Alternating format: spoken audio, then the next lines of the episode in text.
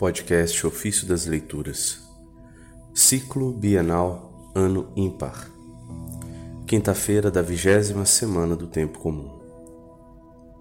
Mistério da Igreja, das Homilias sobre o Cântico dos Cânticos de São Gregório de Nissa, Bispo.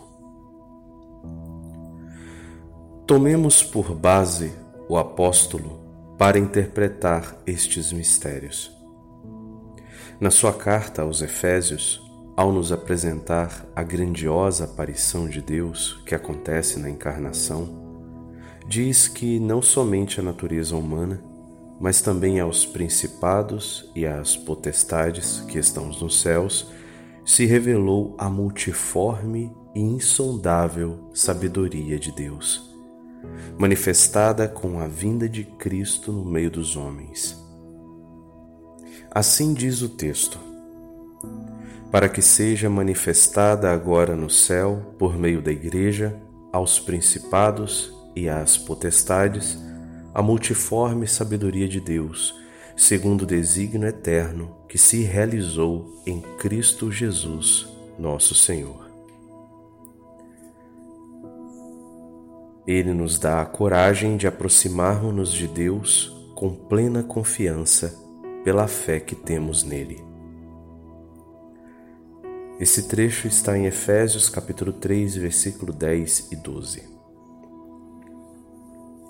Portanto, justamente por meio da Igreja é manifestada às potências celestes a multiforme e profunda sabedoria de Deus a qual realiza grandes e maravilhosas coisas, servindo-se daquelas que lhe são contrárias.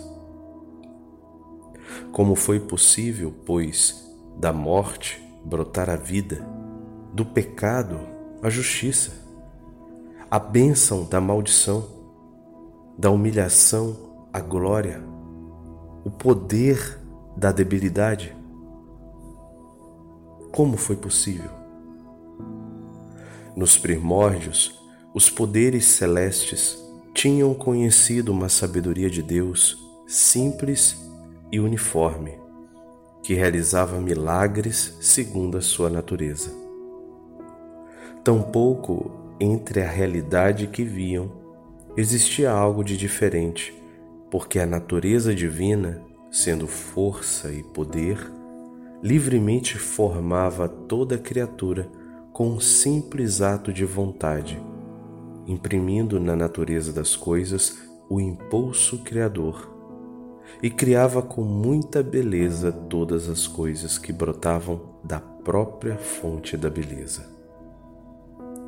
Agora, porém, por meio da Igreja, aparece-lhes a natureza múltipla e diversificada da sabedoria divina como resulta da conexão dos contrários e de forma precisa.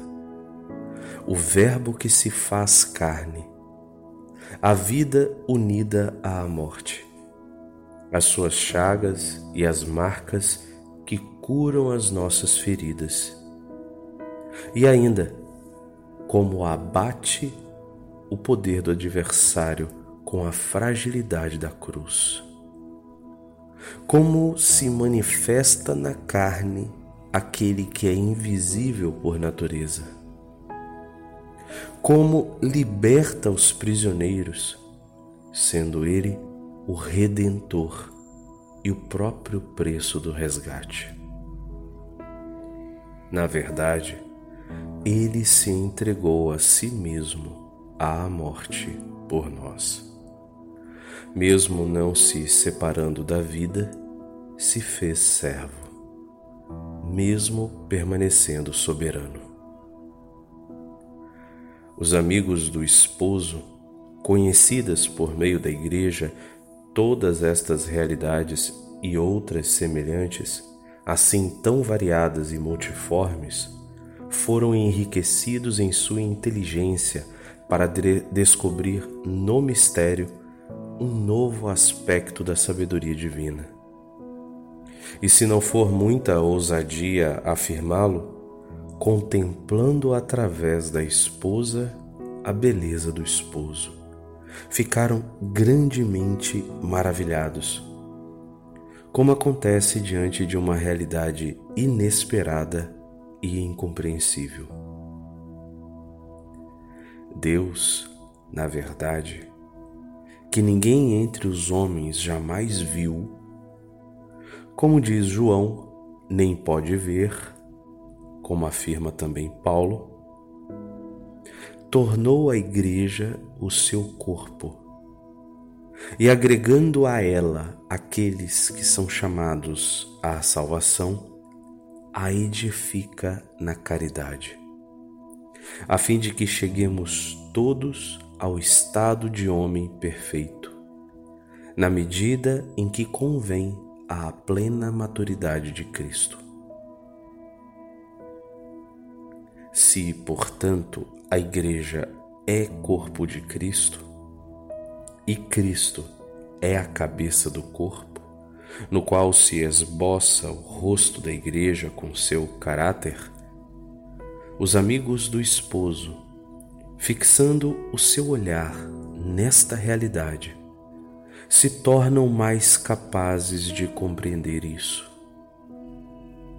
Na verdade, por meio da Igreja, podem ver com maior transparência o próprio esposo, que por sua natureza é invisível aos seus olhos.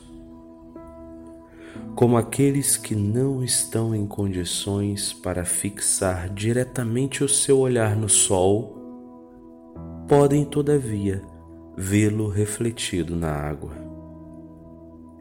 Da mesma forma, aqueles que veem no espelho límpido, ou seja, no rosto da Igreja, o sol da justiça, o qual pode ser compreendido pela mente, ao menos na medida em que aparece.